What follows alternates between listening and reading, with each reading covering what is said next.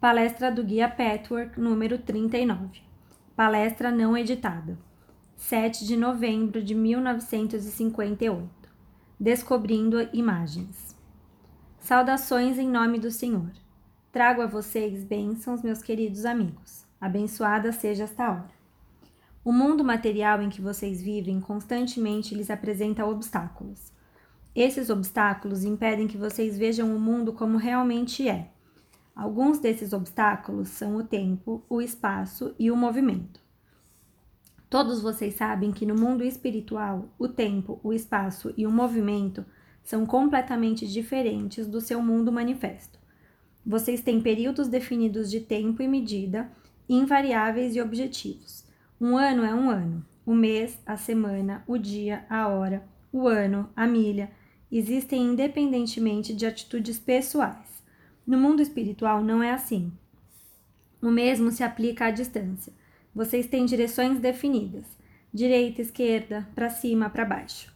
Outra vez, no mundo espiritual não é assim. E eu menciono isto essa noite por um bom motivo. Alguns dos seus cientistas perceberam e encontraram parte dessa verdade através da ciência atômica, da física nuclear e também da exploração do espaço exterior. No futuro não muito distante, a exploração do espaço exterior será uma possibilidade para a humanidade. Será tão comumente aceita quanto a viagem aérea é hoje em dia. Quando um piloto toma seu lugar num avião comum, ele não precisa de máquinas para saber se está subindo ou descendo. Ele pode ver isso com muita clareza. Quando um piloto voar para o espaço exterior, será diferente, e todos vocês verão, ainda na sua vida, que o que estou dizendo é verdade. No momento em que deixar a gravidade do plano terrestre, o homem não será capaz de determinar se está indo para cima ou para baixo. Quando a máquina subir, ele terá a impressão de estar descendo e vice-versa. Isso tem um significado muito grande, meus amigos. Embora vocês ainda vivam no seu mundo manifesto, quando explorarem o espaço exterior por meios técnicos, chegarão mais perto das leis do espírito, de modo que esses fenômenos devem abrir os olhos das pessoas que raciocinam. Já falei muito a vocês sobre a necessidade de explorar a alma, e na última palestra, em especial, falei sobre as imagens interiores, as impressões e conclusões internas erradas que a entidade humana forma no decorrer de diversas vidas. Falei da importância de encontrar essas imagens. Somente assim vocês conseguirão entender a si mesmos, as suas vidas e tudo o que aconteceu e que continuará a acontecer enquanto essas imagens não forem dissolvidas. Isso é verdade em relação ao espaço exterior e também ao desenvolvimento de vocês. Somente descendo vocês poderão subir. Somente explorando as profundezas, as regiões mais profundas da mente subconsciente, vocês poderão desenvolver a espiritualidade e elevar-se no verdadeiro sentido da palavra. Durante algum tempo, vai parecer que vocês estão piorando, como se estivessem regredindo. As depressões temporárias são quase inevitáveis na busca do que e de quem vocês realmente são. Mas, meus amigos, pensem nessa analogia que em breve será confirmada pela ciência humana. Acontece exatamente a mesma coisa quando vocês exploram a alma.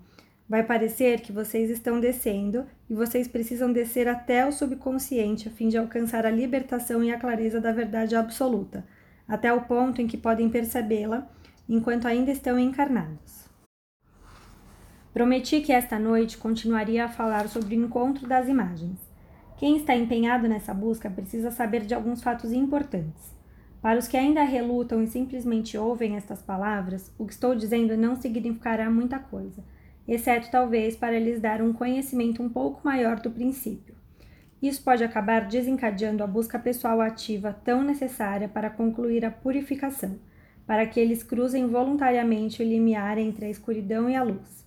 Quem quer que ainda não tenha começado, mas esteja desejoso de começar, como eu já disse, isso não pode ser feito pela pessoa sozinha. Deve pedir a uma das pessoas do grupo interior para trabalhar em conjunto. Serão tomadas as providências, será iniciada a guiança. Qualquer pessoa realmente desejosa de crescer espiritualmente encontrará ajuda. Disso vocês podem ter certeza. Meus queridos amigos, ao procurar as imagens é muito proveitoso e importante conhecer antecipadamente alguns fatos. O primeiro é que não se pode abordar o subconsciente com uma atitude moralizante. O subconsciente não gosta disso e vai resistir. vai lutar contra vocês e dificultar ao máximo a vontade consciente de chegar a um acordo com ele. No caminho de desenvolvimento que já percorreram, vocês perceberam a importância da purificação e a importância do autoconhecimento. Todos vocês começaram a pensar em seus erros, em suas deficiências, em suas fraquezas. O mesmo se aplica a todos os níveis do seu ser. E quando digo todos os níveis do seu ser, quero dizer que existem várias camadas. Não existem apenas uma camada consciente e uma subconsciente. Há vários graus de consciência e ser, com relação a toda atitude que se possa conceber, com relação às suas falhas e fraquezas, como também em relação às suas qualidades e pontos fortes. Em última análise, a imagem errada e a impressão interior errada existem como uma forma rígida e controlam a vida de vocês e todos os seus acontecimentos. Elas também são formadas pelas falhas das quais talvez vocês não tenham muita consciência. No entanto, vocês podem não saber que essas mesmas fraquezas existem em um nível separado. Mas se vocês tiverem uma atitude moralizante nessa busca, terão dificuldades. É por isso que aconselhei vocês, da última vez, a começarem a partir de outro ponto de vista. Comecem pensando nas suas mágoas, conflitos e problemas. Encarem as suas atitudes interiores erradas como ignorância e erro. Na verdade, é isso que todas as falhas são. De todos, esse é o melhor meio de começar. Comecem pensando nas suas idiosincrasias, nos seus preconceitos, nas suas emoções rígidas em certas áreas da vida.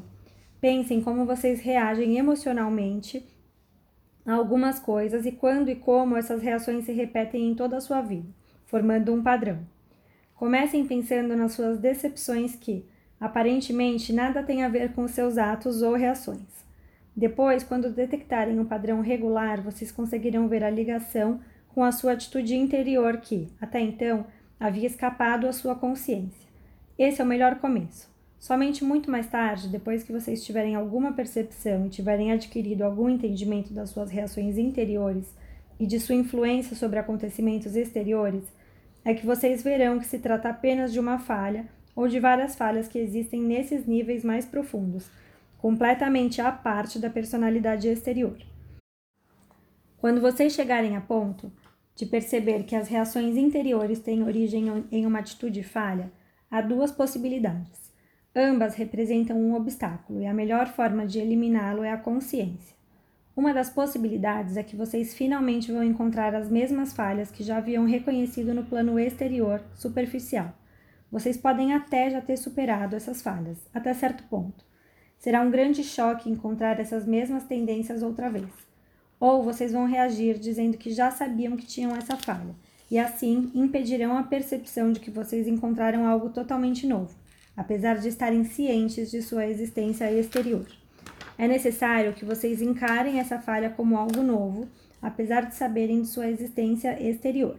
Se não fizerem isso, vocês não poderão vivenciar e reviver esses sentimentos, e sem isso, não poderão adquirir a compreensão necessária. Quando vocês se depararem com relações ou falhas conhecidas nas suas imagens interiores, tomem cuidado com a atitude de considerar que aquilo é algo já conhecido. Vocês podem conhecer, mas aquilo ainda existe em outro nível e precisa da mesma abordagem fresca como algo visto pela primeira vez. Lembrem-se disso, meus amigos. A segunda possibilidade é vocês encontrarem tendências que são totalmente contraditórias com o eu conhecido conscientemente. Isso também pode ser uma entrave, por causa da tentação de dizer: ah, isso não é assim, não pode ser assim. Eu não tenho essa falha. Na verdade, o oposto total é uma das minhas maiores virtudes. Vamos tomar alguns exemplos para deixar mais claro. Pensem em uma pessoa com forte senso de responsabilidade na vida exterior ela é conhecida entre a família e os contatos de negócios como totalmente responsável. No entanto, quando procura entender sua vida e sua própria pessoa e sai em busca de suas imagens, pode ficar chocada ao descobrir que, sob certos aspectos, é irresponsável. Talvez isso aconteça com relação a outras coisas e de maneiras diferentes, mas mesmo assim é uma verdade. A perplexidade que pode resultar daí pode levar aquela pessoa a rejeitar as descobertas, como sendo erradas, já que entram em contradição com outra parte do seu ser. A pessoa pode encobrir rapidamente o que acabou de trazer à tona.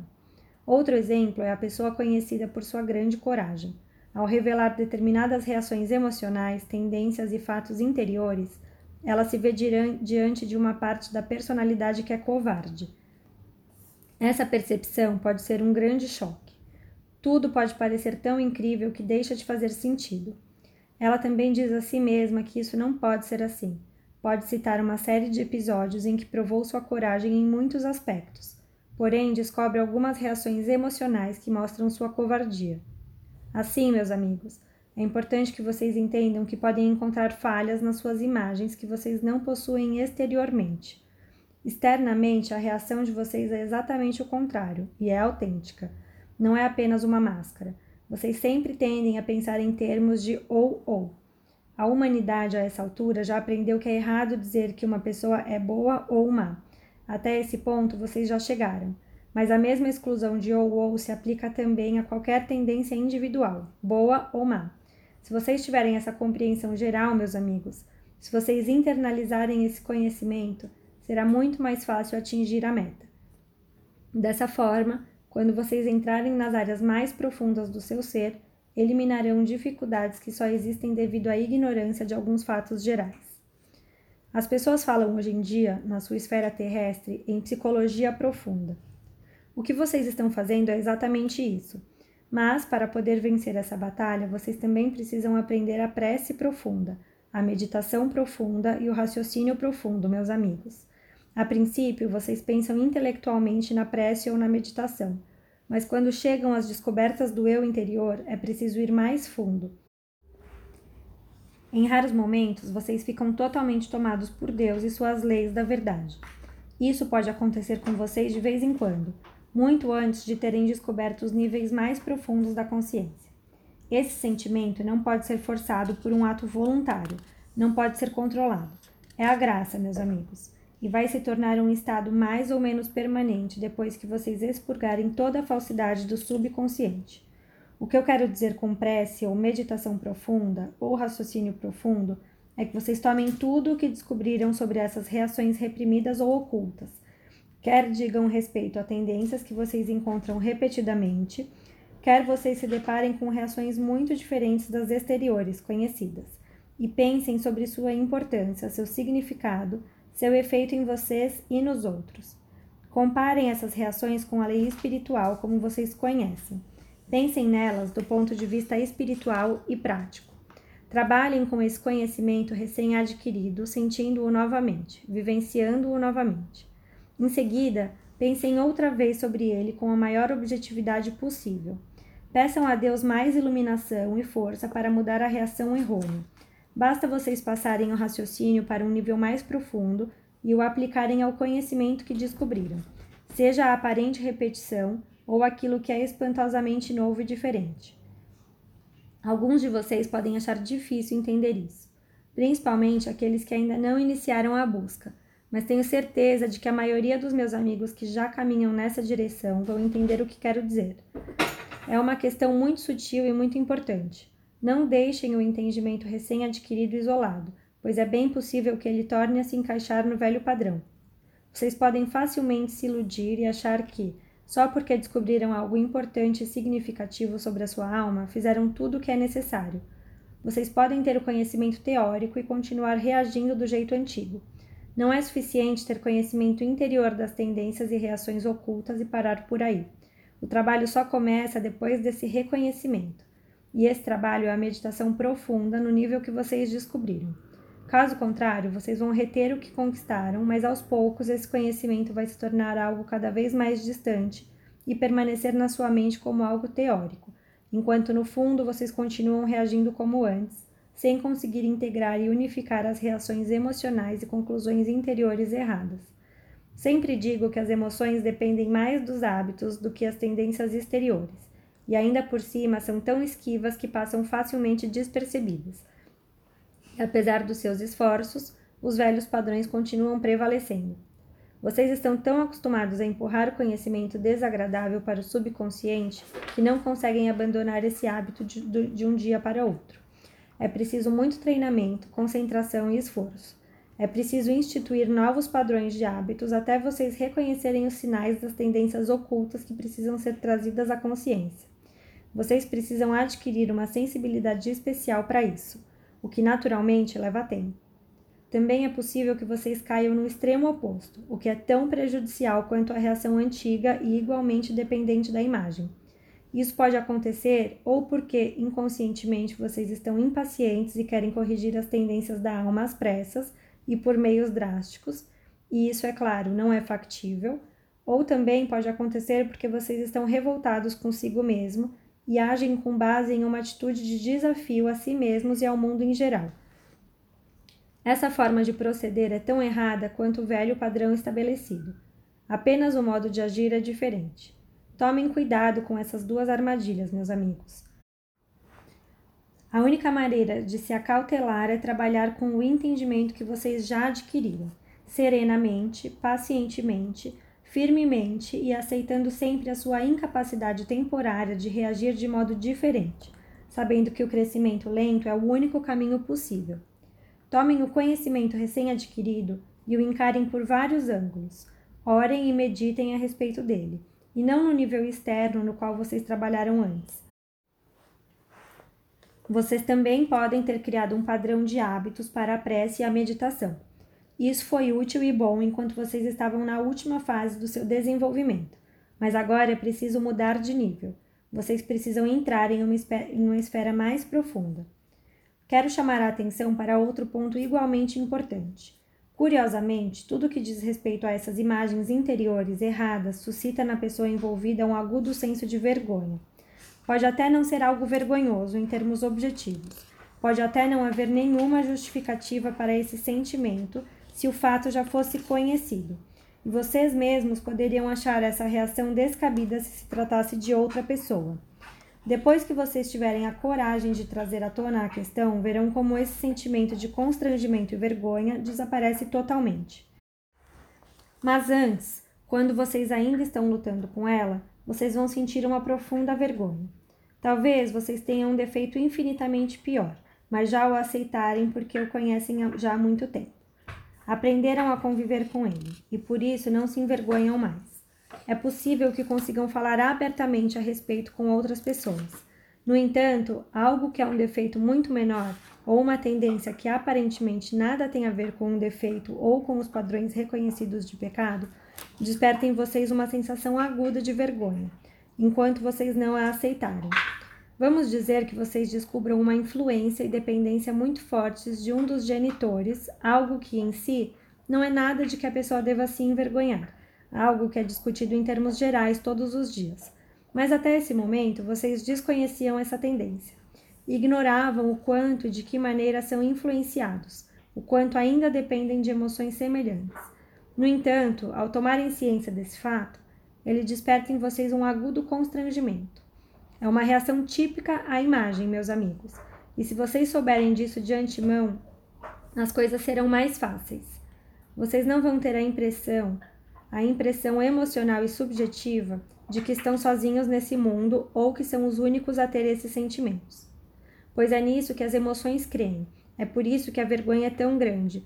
É a separação que vocês criaram para si mesmos, com todas as suas defesas erradas e que provocam sofrimento nessas ocasiões. Mas se entenderem que esse é um fato comum, que acontece com todas as pessoas, que é um sintoma previsível, vocês poderão combater a impressão emocional subjetiva e falsa, não dando atenção a ela, em vez de continuar se deixando governar por ela.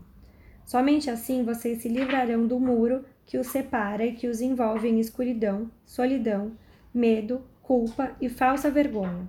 Somente assim vocês poderão evoluir como pessoas livres, de cabeça erguida, não se deixando governar e reprimir por impressões erradas e sensação falsa de vergonha. Basta um momento de coragem para ir até o fim daquilo que parece tão vergonhoso, encarando a si mesmos como são. Esse é o único meio que vocês têm de descobrir que viverão em um mundo fantasmagórico de medos e vergonhas que não possui absolutamente nenhuma realidade. Lembrem-se disso. Assim, meus caros amigos, vocês veem que, ao descer, vocês adquirem clareza e entendimento das sombras da alma e das razões por que elas existem. Ao encarar as suas conclusões emocionais errôneas, vocês descobrirão que, se combaterem as vergonhas imaginadas e as resistências com as armas da paciência, do esforço firme e da força de vontade, na verdade, essa é a única maneira possível de elevar-se espiritualmente. Achar que essa aparente descida pode ser evitada e mesmo assim alcançar o desenvolvimento e crescimento espiritual é uma total impossibilidade. É auto-engano, é ilusão, não pode ser feito. Agora, meus queridos, estou pronto para as suas perguntas. Pergunta: Você disse que o tempo é igual para todos os seres humanos. Isso significa que o tempo é um pouco diferente para os espíritos? Resposta: Quero dizer o seguinte: Tome uma hora, por exemplo. Uma hora continua sendo uma hora, independentemente do que pareça a você. Isso é verdade, seja agradável ou desagradável. Você pode medir e a hora continua sendo objetivamente uma hora. A impressão que você tem, o que você pensa e sente durante esse tempo é subjetivo e não tem influência alguma na hora objetiva que passa. Pois bem, no mundo espiritual é exatamente o oposto. A objetividade é a validade da atitude espiritual. Tudo o mais, qualquer medida ou qualquer outro valor, é subjetivo. Ficou claro? Pergunta. Sim, muito obrigado. Pergunta. Acho muito difícil entender o que diz respeito à meditação e prece em profundidade. Se você já abordou um problema, como você pode abordá-lo em um nível mais profundo? Resposta. A abordagem em nível mais profundo do mesmo velho problema acontece automaticamente à medida que você continua trabalhando. Depois que o problema é trazido à tona, você precisa pensar, meditar e orar sobre essas novas descobertas, tudo de novo. Quer você descubra as mesmas tendências que já conhecia, ou já conhecia em parte, quer você descubra reações e sentimentos totalmente novos. Você precisa abordar essas descobertas com um espírito de novidade, como um novo impulso, por assim dizer, de um novo ponto de vista e um novo sentimento, vibrando na experiência dessa percepção. Depois você precisa pensar a respeito, orar com esse novo material para assimilá-lo devidamente, orar para ser capaz de integrá-lo à sua personalidade, para que esta fique completa. Essas novas descobertas normalmente não se encaixam na imagem mental que a pessoa tem de si mesma elas se destacam como um ponto dolorido. Para que essas emoções distorcidas se tornem íntegras e saudáveis, é preciso utilizar essas descobertas pensando nelas do modo como expliquei nesta palestra. Pergunta: Você queria falar hoje sobre o problema da falta de desejo e do, e do desejo em contraposição à renúncia? Resposta: Em outra ocasião, eu disse que o não desejo é uma expressão que pode ser facilmente mal compreendida e mal interpretada principalmente se acontece de a pessoa ter uma imagem na qual ela tem medo de viver, medo de sentir, medo de amar. O conhecimento intelectual exterior que ela vier a adquirir através dos ensinamentos espirituais pode ser um eco para essa mesma imagem e pode ser usado por ela como uma forma de racionalização e justificação, coisa que o subconsciente está constantemente procurando. Com o conhecimento que vocês já adquiriram até agora, vão entender melhor porque eu disse naquela ocasião que o não desejo deve ser abordado cuidadosamente. Caso contrário, isso pode fazer mais mal do que bem. Uma pessoa com uma imagem como essa tem muito medo de encarar o mundo, de encarar seus sentimentos e as inevitáveis decepções, e assim se retrai, usando a expressão não desejo como camuflagem para justificar sua imagem. É um fenômeno muito comum. Somente quem não tem esse medo é capaz de entender o não desejo e a renúncia em sua acepção verdadeira e não distorcida. Sempre que existe uma imagem dessas, e muitas pessoas a têm, em maior ou menor grau, o único meio de atingir o verdadeiro e autêntico não desejo é encarar o medo da vida e do amor, arriscar-se e suportar as mágoas decorrentes, em vez de vigorosamente impedir a si mesmo de passar outra vez por essa etapa necessária do desenvolvimento. É importante. Somente depois de ter vivenciado voluntariamente as mágoas ligadas ao desejo é que vocês poderão superá-lo. Não é possível fazer isso passando ao largo da questão, meus queridos amigos. Vocês não podem se forçar a entrar em um estado que ainda não atingiram. Isso levaria a uma mentira, a um logro. Enquanto vocês ainda têm desejos, precisam reconhecer esse fato e vivê-los até o fim, para depois poder honestamente superá-los. Somente depois de passar por isso, no crescimento natural e gradual, que o desenvolvimento espiritual sempre é, as mágoas diminuirão, não porque vocês as temem e as evitam, mas porque estão dispostos a encará-las. Esse é o único meio de chegar à renúncia e ao não desejo, sem erro nem autoengano. E cada pessoa é a única que tem condições de avaliar qual é a utilidade para ela, no momento presente, de meditar sobre a falta de desejo. O tempo certo, meus queridos, é somente se e quando vocês não sentem medo algum das mágoas e decepções, e não antes. Se vocês se forçarem a um estado de resignação, vocês fizeram a escolha pela razão inconsciente de fugir daquilo que temem. O único procedimento válido que existe é este: aceitar o seu estado de ainda ter desejos e aceitar o preço correspondente. Eles serão diferentes dos desejos da pessoa que não tem objetivos espirituais. Esta dá primazia à vontade do eu e é controlada pelos desejos. Revolta-se e rebela-se contra tudo e todos que estorvam a satisfação de seus desejos. Mas vocês que estão neste caminho podem avaliar esses impulsos, encarando-os à distância e controlando-os conscientemente, nem dando rédea solta aos desejos, nem suprimindo sua existência. Se vocês consultarem o seu íntimo e interpretarem seus sentimentos, serão capazes de ver onde a vontade do eu, seu orgulho, e onde seu ego clama por gratificação que seu eu superior considera errada.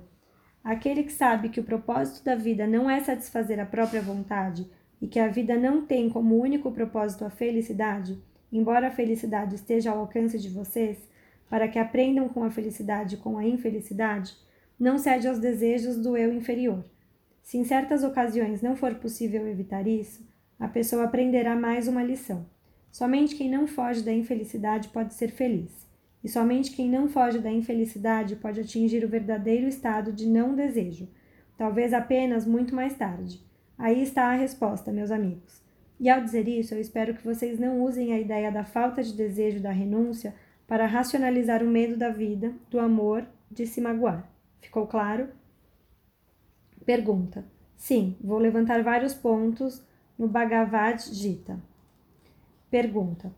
Depois vem o problema do egoísmo na oração. Resposta: Também já discuti isso em várias ocasiões, mas vou falar de novo, meus amigos. Agora, talvez de um ponto de vista um pouquinho diferente. Sei que muita pessoa tem medo de, ao orar, praticarem um ato meramente egoísta. Só posso dizer, meus amigos, que isso depende muito de como vocês oram e qual é a sua motivação. Não se pode dizer de qualquer coisa que ela é egoísta ou não a não ser quando se trata de atos em que todos os desejos e atitudes são grosseiros. É a motivação que conta e sempre depende do como. A resposta, na realidade, é muito simples. Se vocês pedem algo em oração porque querem aquilo e porque é agradável e isso é tudo, naturalmente se trata de uma oração egoísta. Além disso, ela não faz nenhum bem. Somente a força espiritual pura, originária da alma, tem um efeito. Uma oração dessas indica a má compreensão da vida sendo, portanto, uma inverdade, mesmo que vocês não digam uma mentira deliberada. Contudo, um pensamento inverídico, por mais inocente e em boa fé que seja, não pode encontrar as verdadeiras forças do cosmo. O semelhante atrai o semelhante, e essa lei não pode ser alterada. Uma das primeiras coisas que vocês aprendem neste caminho é investigar as suas próprias motivações e o porquê de vocês desejarem uma determinada coisa. Vocês se perguntam sobre a razão de determinadas reações emocionais que apresentam, e se não conseguirem encontrar a resposta, esse é um bom começo para orar para ter a vontade de reconhecer a si mesmo, sem medo e em verdade. Isso não pode ser interpretado como egoísmo. Assim, vocês oram para que suas motivações se purifiquem. Além disso, sem dúvida, não há nada de egoísmo quando vocês desejam somente o bem para outras criaturas. E se vocês conseguirem orar por aqueles que os prejudicarem, sinceramente, só isso já é uma purificação. Se vocês orarem para terem força e entendimento, para conseguirem superar a sua própria covardia, para poderem encarar a si mesmos, para poderem vencer a resistência ao desenvolvimento pessoal, isso não tem nada de egoísta. Se existe em vocês a dúvida de que a felicidade inevitável que resulta da purificação, depois de atingido um determinado ponto, é em si um ato de egoísmo, nesse caso, continuar não purificado e infeliz seria uma meta mais elevada, pois isso significaria ser altruísta. Com relação a esse ponto, vocês precisam entender como funciona a lei de Deus. Apenas quem é feliz pode dar felicidade aos outros. Não estou me referindo a uma felicidade vulgar e fácil de obter, mas sim a felicidade real, que advém depois de muito esforço e que ninguém pode tirar de vocês. Vocês jamais encontrarão uma pessoa infeliz que seja capaz de realmente deixar os outros felizes. Isso é impossível. Ela pode praticar um ato bondoso, um simples ato altruísta, mas não pode fazer outra pessoa feliz. Portanto, se você tem medo do egoísmo porque atingem a felicidade por meio da purificação e do desenvolvimento, e essa purificação e esse desenvolvimento devem ser o cerne da prece, além de pedir pelos outros, considerem essa felicidade um subproduto um meio de atingir um fim, e não o fim em si mesmo. Mesmo se o egoísmo, ou seja, o desejo de ser feliz, aparecer um pouco no início da ascensão de vocês, admitam o fato, mas não deem muita importância a ele. Aceitem a si mesmos como vocês são, e vocês ainda são imperfeitos. Essa motivação egoísta não é tão pura quanto aquela aqui mencionada, ou seja, a felicidade que deve ser apenas um subproduto, um meio para atingir um fim, mas é certamente um passo adiante na percepção da verdade. Somente a purificação pode tornar vocês felizes, enquanto a pessoa com menor grau de consciência acredita que a felicidade é o resultado de ceder a todos os desejos da natureza inferior. Se vocês ainda não se livraram do egoísmo, dificilmente um ser humano se livra, e sem dúvida é mais saudável enxergar, enxergar isso claramente em vez de empurrar a questão para baixo do tapete. Se fizerem isso, esse sentimento ficará escondido em seu íntimo e fará mais mal a vocês do que o reconhecimento claro e corajoso de sua existência. Saibam que a meta é mais elevada, mas saibam que emocionalmente vocês ainda não chegarão lá. Entendam também que a felicidade protegida é uma impossibilidade. O muro de separação precisa cair, e é disso que todos vocês têm medo. É isso que vocês sentem como uma ameaça. Vocês não entendem que, ao desejarem conservar um muro de separação, vocês vão contra seu próprio objetivo. Vocês contradizem com igual força e ilogicamente seu próprio desejo de desenvolver aquilo que existe, apesar de despertar medo. Todos vocês desejam a felicidade, e todos vocês desejam proporcionar felicidade. No entanto, não podem conseguir nem uma coisa nem outra sem abrir mão da separação. E como abrir mão da separação? fazendo exatamente aquilo que parece mais difícil para vocês. Talvez seja renunciar ao orgulho ou atravessar sua vergonha aparente. Quando vocês abordarem o problema dessa forma, perceberão que a prece desse tipo certamente não contém nenhum egoísmo. Deus quer que vocês sejam felizes. Há uma longa tradição de equívocos, de conceitos muitas vezes não ditos, no sentido de que ser semelhante a Deus significa ser infeliz e grave. Essa imagem está impressa na humanidade como um todo. Trata-se aparentemente do martírio. Não, meus amigos, não é assim. Portanto, não sintam culpa se vocês se tornarem felizes. Certamente isso não significa que vocês devem pedir a felicidade em suas preces.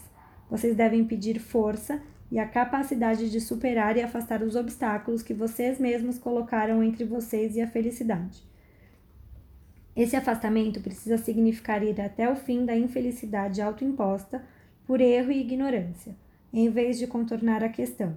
Mas o resultado no fim do túnel é a clara luz da paz, da harmonia, da beleza e da alegria que vocês terão, independentemente dos atos feitos, dos atos e feitos das outras pessoas. É nesse espírito que vocês devem orar.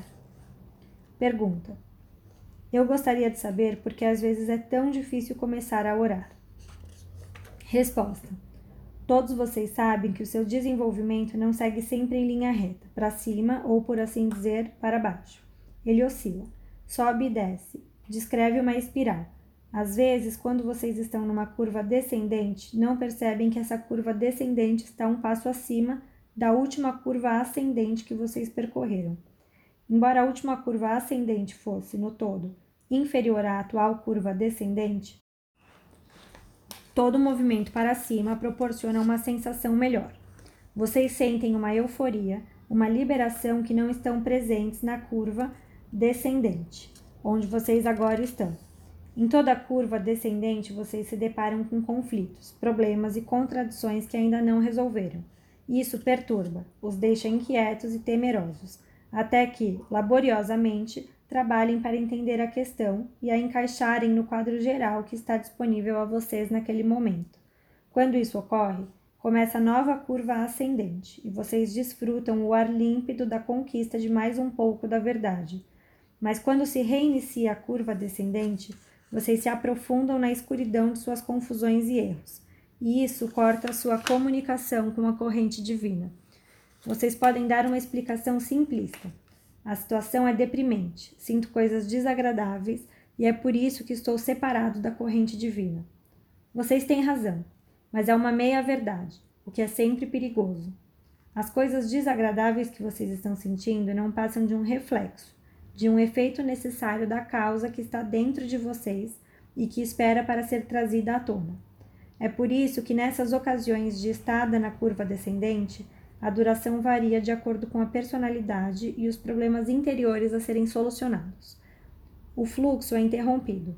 Vocês ficam tomados outra vez pelas fortes impressões do mundo da manifestação. Já não conseguem penetrar na realidade que provaram em outras ocasiões. E isso é necessário. Pede uma batalha de sua parte para alcançar outra vitória. Toda vitória significa uma nova curva ascendente. É muito natural que, nesses períodos de escuridão temporária, vocês não consigam sentir a verdade absoluta de Deus, que vocês não consigam vibrar em sintonia com ela. Não pode ser um ato de força de vontade, mas o que vocês podem e devem fazer nesses períodos é pensar, com clareza e bom senso, nas descobertas que fizeram, tendo em mente o que vocês sabem, mesmo que, por enquanto, esse conhecimento seja apenas cerebral. E precisam esperar até que esse conhecimento tome conta de todo o seu ser outra vez.